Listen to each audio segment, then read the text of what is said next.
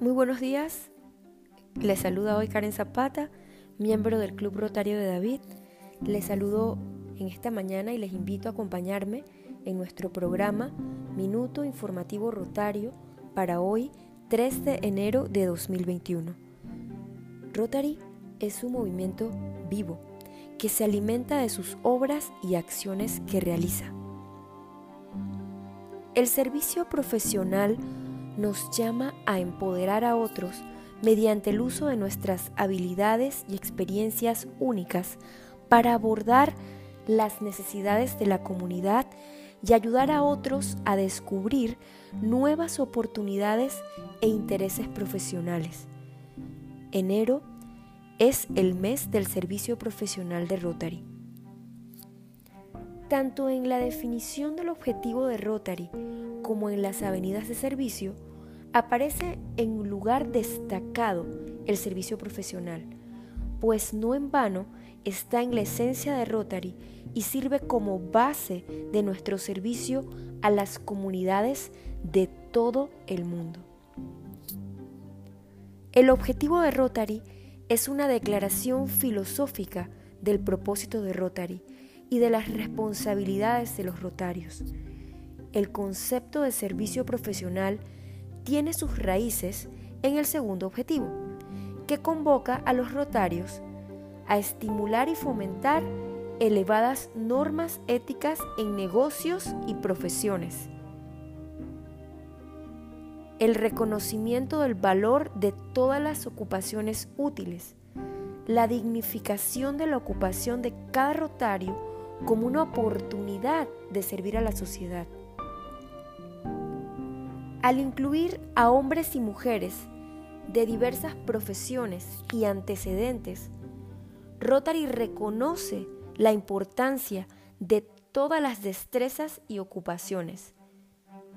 Los clubes rotarios vibrantes reflejan las empresas y negocios, organizaciones y profesiones de su comunidad al aceptar la diversidad de experiencias y perspectivas los rotarios tienen una doble responsabilidad, representar sus ocupaciones dentro del club y ejemplificar los ideales de Rotary en sus lugares de trabajo.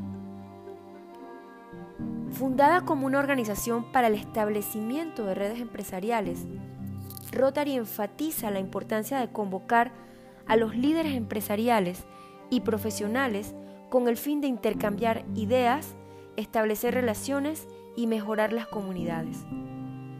Los rotarios se han comprometido a desarrollar sus destrezas y conocimientos profesionales.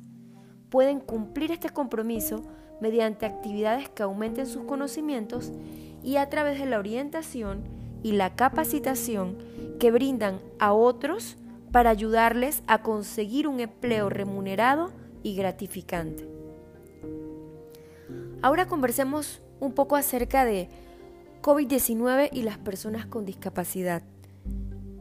Incluso en circunstancias normales, las personas con discapacidad tienen menos probabilidades de acceder a la atención sanitaria, la educación y el empleo y de participar en la comunidad. Tienen más probabilidades de vivir en la pobreza, están expuestos a tasas de violencia, abandono, y abuso elevadas y se encuentran entre los grupos más marginados de cualquier comunidad afectada por una crisis. Para las personas con discapacidad visual, la vida durante el confinamiento ha planteado varios problemas en términos de independencia y aislamiento, especialmente para las personas que dependen del uso del tacto para comunicar sus necesidades y acceder a la información. La pandemia ha puesto de manifiesto la importancia fundamental de producir información esencial en formatos accesibles, incluso en braille, y en formatos audibles. De lo contrario, muchas personas con discapacidad podrían correr un mayor riesgo de contagio debido a la falta de acceso a directrices y precauciones para protegerse y reducir la propagación de una pandemia. El COVID-19 también ha revelado la necesidad de intensificar todas las actividades relacionadas con la accesibilidad digital para garantizar la inclusión digital de todas las personas. Durante la pandemia de COVID-19, partes del sistema de las Naciones Unidas han aplicado buenas prácticas para promover una respuesta al COVID-19 que tenga en cuenta la discapacidad y para difundir información en braille.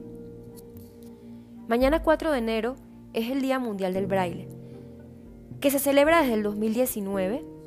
Pretende crear mayor conciencia sobre la importancia de este medio de comunicación para la plena realización de los derechos humanos de las personas con deficiencia visual. Si queremos ampliar un poco más en el concepto de qué es el braille, es una representación táctil de símbolos alfabéticos y numéricos que utiliza seis puntos para representar cada letra y cada número, e incluso símbolos musicales, matemáticos y científicos. Este sistema de escritura lo usan las personas con deficiencia visual para leer los mismos libros y publicaciones periódicas que los impresos para la lectura visual y garantizar de esta manera la comunicación de información importante para ellas y otras personas. Y así representa competencia, independencia e igualdad. Conceptos que son tan importantes de resaltar en un momento tan delicado como la crisis sanitaria que vivimos actualmente. Espero que esta información les haya sido útil, que tengan un feliz domingo, no bajen la guardia, mantengan todas las medidas de prevención. Se despide de ustedes Karen Zapata y nos vemos en el próximo Minuto Informativo Rotario.